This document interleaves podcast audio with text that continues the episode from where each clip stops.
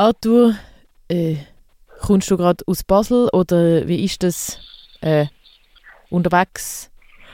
Ich bin jetzt äh, noch in Basel. Wir haben äh, gerade kurz noch eine kurze Kundgebung äh, gehabt, ähm, nach, nach dem Urteil. Äh, wir sind auf dem Heimweg. Jetzt, wie ist der heutige Tag vor Gericht gewesen? Wir haben ja ein paar Sachen gehört vom Montag, aber heute vielleicht, wenn du magst, chronologisch kurz ein paar Sachen erzählen zum Vormittag und zum Nachmittag.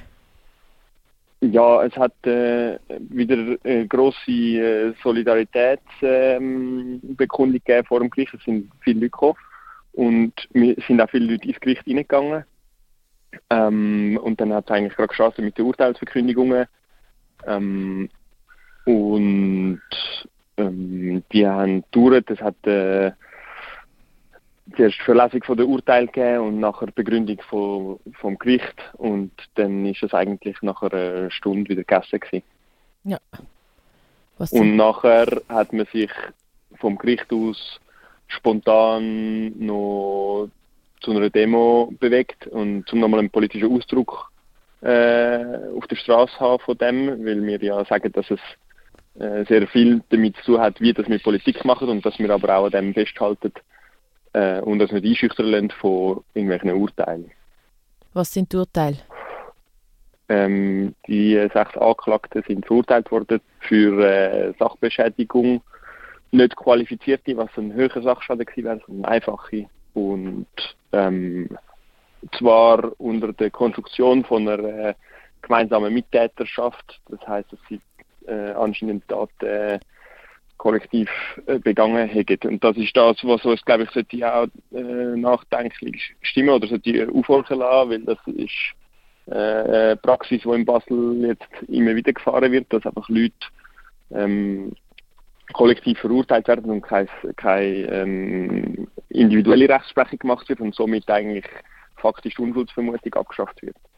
Und wie geht es so jetzt? Also, ich, also wenn das soll auch einigermaßen einschüchternd sein und ich glaube ja viel von dem ganzen Prozess äh, ist auch darauf ausgelegt gewesen, um Menschen einschüchtern und vielleicht dann hoffentlich von ihren Vorhaben und von ihrer politischen Arbeit abzubringen. Ähm, wie geht es euch jetzt oder auch den Verurteilten? Wie ist, wie ist dort so der moralische Zustand? Ähm, ich konnte mit den Verurteilten reden und die Moral ist hoch. Ich glaube, es hat ja einen Teilfreispruch gegeben, also der höhere Sachschaden ist fallen gelassen worden und in einem Urteil, wo es noch um einen anderen Fall gegangen ist, ist auch nur ein Verkehrsbuß im Zusammenhang mit der Demonstration ist auch weggestrichen worden.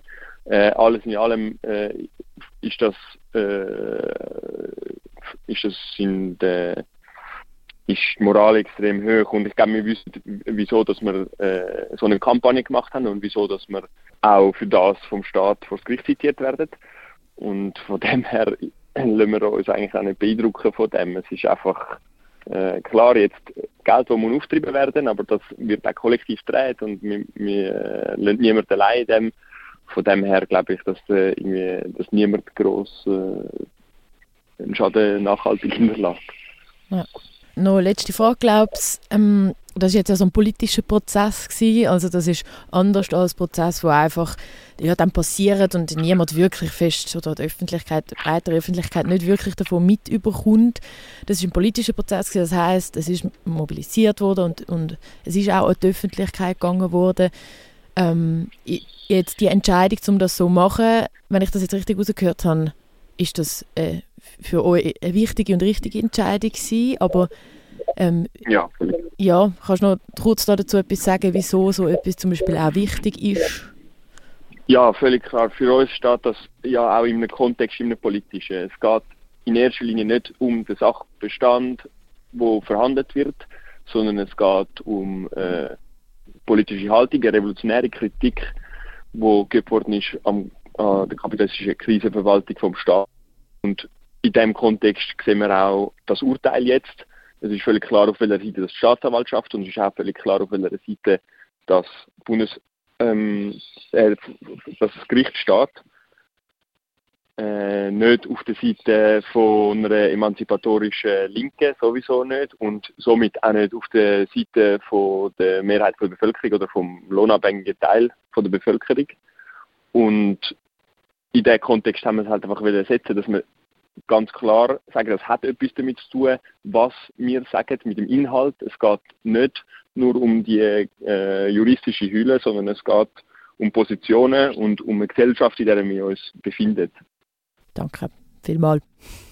Arthur, hast du noch etwas Letztes anmerken Ja, ich glaube, es hat heute gezeigt, dass es, äh, heute und am Montag auch zeigt, dass es wichtig ist, dass, dass man eine emanzipatorische äh, Position weiterhin vertritt.